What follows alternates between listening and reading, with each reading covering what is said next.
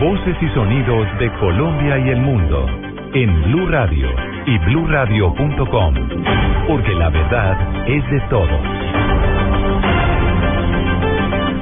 Son las 7 de la mañana, un minuto. Muy buenos días, bienvenidos a este resumen de noticias que les presentamos antes del inicio de En Blue Jeans para que ustedes amanezcan bien informados en esta jornada de domingo. Hoy es 29 de noviembre, estamos llegando casi a fin de mes y les tenemos información en primicia. Hemos conocido el informe de interventoría que sirve como justificación del gobierno para la liquidación de Salud Cop. En este documento se ponen en evidencia las anomalías que se venían presentando en la prestación del servicio aún después de la intervención del gobierno. Detalles a esta hora con María Camila Orozco. Eduardo, buenos días. En el documento de 16 páginas emitido por la firma Crow Horwath en coordinación con la Contraloría con funciones de revisión fiscal de estados financieros es de junio de ese año y conocido por Blue Radio se advierte que así como se señaló en el informe del mes anterior, esto es junio, el agente interventor de la EPS Salucop avanzó en su plan de acción de intervención, pero se preveía que una vez terminada la medida especial impartida por el Gobierno Nacional en marzo del 2014 para que terminara en septiembre de este año, no se iba a lograr subsanar la totalidad de los temas que dieron origen a la medida especial ordenada como lo fue declarar la red habilitada y realizar el respectivo registro, toda vez que la intervención fueron cerradas sedes de Salucop en varias ciudades del país. Otra de las metas que se preveía que no podrían cumplirse al término de la intervención era el establecimiento de mecanismos para garantizar la idoneidad del personal médico. Un punto también importante abordado por la intervención, por la auditoría. La intervención fue que el auditor fue la celebración en casos que fueran necesarios de los contratos de prestación de servicios de Salucop, la EPS más grande del país, en su intervención a Café Salud y Cruz Blanca también. De igual manera, con la estructuración de un plan de depuración contable que debía ser presentado ante la Superintendencia Nacional de Salud. Se debía aportar uno a uno eh, los eh, informes a la Superintendencia, pero el informe que fue presentado no describía las importantes eh, declaraciones necesarias para la Superintendencia de Salud. Otro punto importante era la auditoría, que advirtió además que no se iba a cumplir con el plan de cobro y recuperación de cartera con entidades vinculadas y externas que a junio de este año eran cercanas a 145 mil 824 millones de pesos y asimismo advierte la auditoría que no se iba a cumplir con el plan de acción tendiente a la formalización de arrendamientos de sedes y equipos biomédicos que estaba prevista para cumplirse al 31 de agosto de este año. María Camila Orozco, Blue Radio.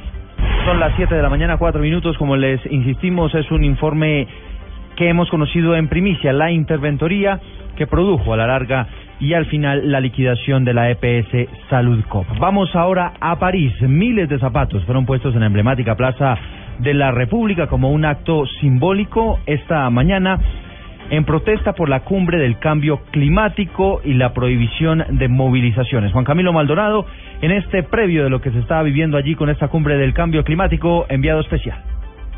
Muy buenos días, nos encontramos en el norte de París, exactamente en la Plaza de la República, donde miles de zapatos han sido puestos en el suelo. Esto en representación de la marcha que se tenía planeada en contra de la cumbre que se adelanta aquí para definir el tema del cambio climático. Recordemos que este tipo de marchas pues fueron prohibidas por el gobierno francés ante el temor de nuevos atentados. Nos acompaña Maite Zabalza. Maite, ¿por qué protestar de esta forma? ¿Una forma pacífica, una forma simbólica? Porque no nos resignamos a parar ante el cambio climático. Éramos miles y miles de colectivos los que teníamos cita hoy en este punto de, de Francia, de París, para decir que no al cambio climático. La gran cumbre de los políticos eh, tenía su respuesta en la anticumbre queríamos hacer oír y ver el sufrimiento de los países del sur y de las consecuencias del abuso de, los, de, de, la explotación de los recursos naturales como se están haciendo. muchos colectivos nos hemos citado aquí para decir no, no, no, no nos resignamos y este simbolismo de los zapatos quiere decir eso. Tenemos que seguir marchando, caminando, luchando. Lo que se gana no se gana en las cumbres políticas, se gana en la calle, con la voz del pueblo. Y por eso queremos estar aquí los colectivos, en nombre de, África y de todos los países del sur. Nosotras hemos venido de Madrid y representamos la Asociación Sin Papeles, un colectivo de africanos que también se han eh, organizado para estar presentes aquí con mucho esfuerzo. En esos momentos ya comienzan las deliberaciones en ah, las afueras de París, exactamente en Le Bourget, donde están reunidas las comisiones para definir los documentos que expondrán los presidentes de 140 naciones en el día de mañana. Desde París, Juan Camilo Maldonado, Blue Radio. Gracias, Juan Camilo. Y tras eh, la intervención de la Superintendencia de Servicios Públicos, finalmente la empresa Termocandelaria la cuestionada termogeneradora de energía está iniciando su generación de energía tras dos meses de inactividad, recordemos, por falta de recursos. Esto se logra gracias a un préstamo que alcanzó la Superintendencia de Servicios. David Gallego. Buenos días. La empresa Termocandelaria encenderá una de sus turbinas de generación de energía eléctrica después de haberse declarado indisponible para generar energía hace dos meses, razón por la cual motivó la toma de posesión por parte de la Superintendencia de Servicios Públicos. Con un préstamo de 32 mil millones de pesos facilitado por el Fondo Empresarial de la Superservicios, se obtuvo el combustible necesario para encender la primera turbina de la planta que aportará 150 megavatios al mercado de energía colombiano, oferta que se comercializará en la Bolsa de Energía. La Superintendente de Servicios Públicos Patricia Duque Cruz, aseguró que la próxima semana el agente especializado encargado de Termocandelaria adelantará las estrategias necesarias para la compra adicional de combustible para llevar la generación de energía a los 300 megavatios que tiene capacidad total hasta la finalización del fenómeno del niño. David Gallego, Blue Radio. David, gracias. Ya son las 7 de la mañana y 8 minutos. Escuchan ustedes el resumen con las noticias más importantes para esta jornada de domingo y es 29 de noviembre. Hay consternación en Cali por el asesinato de una menor de 6 años al interior de su vivienda. Las autoridades están investigando si además de todo fue víctima de abuso sexual. Estefanía Hoyos tiene lo último desde la capital del Valle. Buenos días. Buenos días, Eduardo. Cinco millones de pesos ofrecen las autoridades a quien dé información que conduzca a la captura del responsable del asesinato de una niña de seis años en el oriente de Cali. La menor fue encontrada sin vida por su abuela al interior de la vivienda donde residían con dos impactos de arma de fuego. Dice el coronel Juan Vargas, comandante del Distrito 4 de la Policía de Cali, que al parecer el agresor sería alguien cercano a la familia. Las investigaciones preliminares indican que el agresor conocía los movimientos de la señora al interior de la residencia y mm, al parecer la escena fue modificada o cambiada por él mismo. Es materia de investigación. A esta hora el cuerpo de la menor continúa en medicina legal donde se adelantan las investigaciones para establecer si hubo abuso sexual por parte del agresor. Desde Cali, Estefanía Hoyos, Valencia, Blue Radio. 7 de la mañana, 9 minutos. Gracias, Estefanía. Y la Unidad Departamental de Víctimas del Atlántico asegura que la Fiscalía ya le confirmó que por lo menos 12 niños fueron víctimas de abusos sexuales al interior de una urbanización de casas gratis en el Departamento del Atlántico. Lo último con Diana Comas. Eduardo, buenos días. De acuerdo con Misael Delgado, el representante de la Unidad Departamental de Víctimas, se trata de 12 menores de edad entre los 4 y 12 años, quienes han venido siendo abusados sexualmente en la urbanización Villas de San Pablo y que ha sido confirmado ya por la Fiscalía.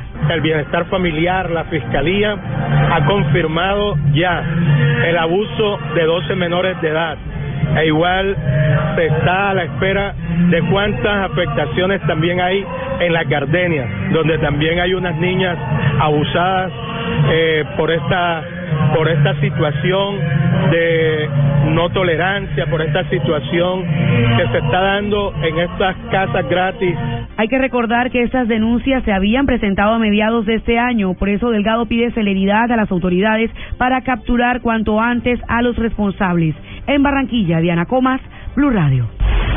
Diana, gracias. Ya son las 7 de la mañana, 10 eh, minutos, y las autoridades en la capital del país están tras la pista de un militar que se fugó en medio de un traslado en las últimas horas en la capital del país. Juan Carlos Villani. Buenos días. El soldado Hugo de Jesús Soto Gallego se fugó en las últimas horas cuando era trasladado por parte de las autoridades para cumplir con una citación judicial en el departamento del Tolima. Desde ese mismo momento se iniciaron las operaciones de búsqueda por parte de, la, de tropas de la décima tercera brigada del Gaula Cundinamarca y de la policía. Las autoridades también ordenaron la apertura de una investigación para establecer las causas en las que este militar se fugó del occidente de Bogotá. Según las primeras informaciones, este hombre se habría comunicado vía celular con un familiar antes de su fuga. Por último, el ejército invitó a la ciudadanía para que se comunique con la línea gratuita 147 del Gaura Militar en caso de tener alguna información del paradero de este uniformado. Juan Carlos Villani, Blue Radio. Juan Carlos, gracias. Siete de la mañana, 11 minutos y expertos internacionales que están participando en las labores de desminado humanitario aseguran que esta tarea se podría extender en el corto plazo a por lo menos 30 municipios de Colombia. Vamos a Ibagué, allí tiene la información Juan Felipe Solano. El ejemplo a mostrar a nivel país es el municipio de Ataco, donde se viene ejecutando la titánica tarea de desminado y ahora comienza su segunda fase. El proyecto se quiere emplear para otros 30 municipios de Colombia, según Cruz Ins, coordinador de la ONG internacional Hello Trust porque la semana pasada eh, la instancia interinstitucional para el desminado humanitario acá en Colombia priorizó de unos 14 municipios nuevos eh, para el desminado eh, humanitario. Es decir, que a partir de ahora ah, va a haber el desminado humanitario potencialmente en 30 municipios del país. Ataco en el Tolima será mostrado como el municipio más verde de Colombia. En la cual se ve Ataco como un municipio verde, es decir, seguro para la priorización para el desminado en cinco años, 25 personas en el Tolima han sido víctimas de las minas antipersonal. Desde Ibagué, Juan Felipe Solano, Blue Radio. Siete de la mañana, 12 minutos. A propósito de este tema del conflicto, se ha conocido un, el más reciente informe de la CEDAC, que es el Centro de Estudios y Análisis de Conflictos. Dice que el cese al fuego que fue decretado por las FARC desde el pasado 20 de junio ha reducido en el país aproximadamente en un 92% la afectación a la población civil que está en las zonas rojas, en las zonas de conflicto. Vamos ahora al departamento de Antioquia, conozcamos noticias en Medellín porque un policía resultó herido de gravedad y un ladrón murió todo esto en medio de un intento de hurto. La historia con Cristina Monsalve.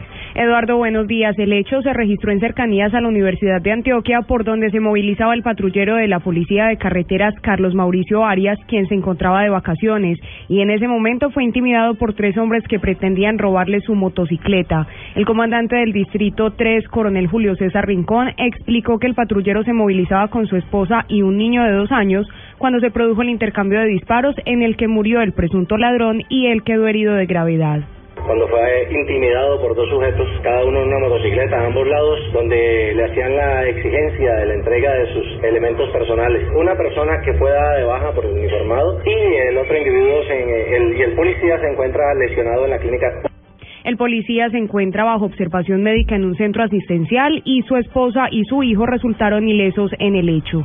En Medellín, Cristina Monsalve, Blue Radio. 7-14 minutos. Vamos ahora al departamento de Santander porque las autoridades investigan los móviles del asesinato de un estudiante en el norte de la ciudad. Verónica Rincón. Eduardo, buen día. Este caso se registró en el barrio Colseguros, en el norte de Bucaramanga, cuando el joven estudiante de las unidades tecnológicas de Santander se encontraba jugando con otros amigos y un hombre llegó y le disparó en varias oportunidades. El general Nelson Ramírez, comandante de la Policía Metropolitana de Bucaramanga, confirmó el caso un joven de 26 años, estudiante de las unidades tecnológicas, que laboraba en un restaurante de la ciudad. En el momento del homicidio se encontraba jugando cartas con otra persona y de acuerdo a la información que hemos podido recolectar, pasa un hombre eh, vestido de negro y le hace algunos disparos que finalmente pues eh, le quitan la vida a este joven. Según la policía, aun cuando no se han determinado los móviles, investigan si el hecho violento está relacionado con la guerra entre parches que ha cobrado la vida de varios jóvenes en este sector de la ciudad. En Bucaramanga, Verónica Rincón, Blue Radio. Siete de la mañana, 15 minutos, y hablemos de noticias en Bogotá, porque lamentablemente persisten los ataques a conductores de los buses del Sistema Integrado de Transporte Público. Lo último con Angie Camacho. Un nuevo caso de intolerancia entre un conductor de un bus del CIP y un taxista se registró en las últimas horas. En un video quedó registrado como ambos rozaron. Minutos después, el taxista, con un destornillador en mano y evidentemente enfurecido, empieza a romper los vidrios del automotor. Esto fue lo que nos dijo Wilson Hoyos, presidente del sindicato de conductores del CIP. Los dueños de los carros particulares no respetan los paraderos, simplemente porque el conductor le pita para que se quite, ya con eso tiene para que lo agreda. Según la gerencia del consorcio de buses del CIP, de enero a agosto se han registrado al menos 2.220 agresiones a conductores y por lo menos 2.700 casos de vandalismo. Por eso Transmilenio promueve campañas como la de Yo Respeto, Tú Respetas que se le pidió al personal de vigilancia es que por favor refuerce eh, cómo manejar este tipo de casos y no dejarse eh, llevar en un momento dado por conductas agresivas. La Policía de Tránsito señaló que también investiga este tipo de agresiones para sancionar a los conductores. Angie Camacho, Blue Radio.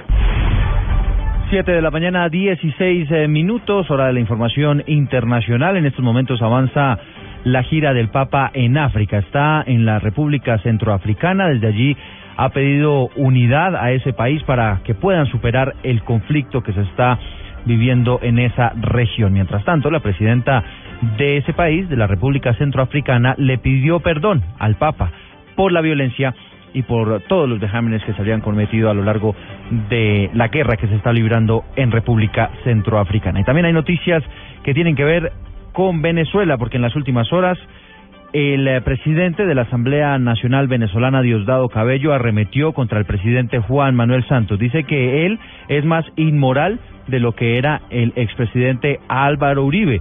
Además, el presidente Nicolás Maduro también criticó a algunos mandatarios de otros eh, países de la región, de otros países de la región, por opinar en torno a la muerte esta semana del dirigente de oposición Luis Manuel Díaz. Detalles con David Gallego.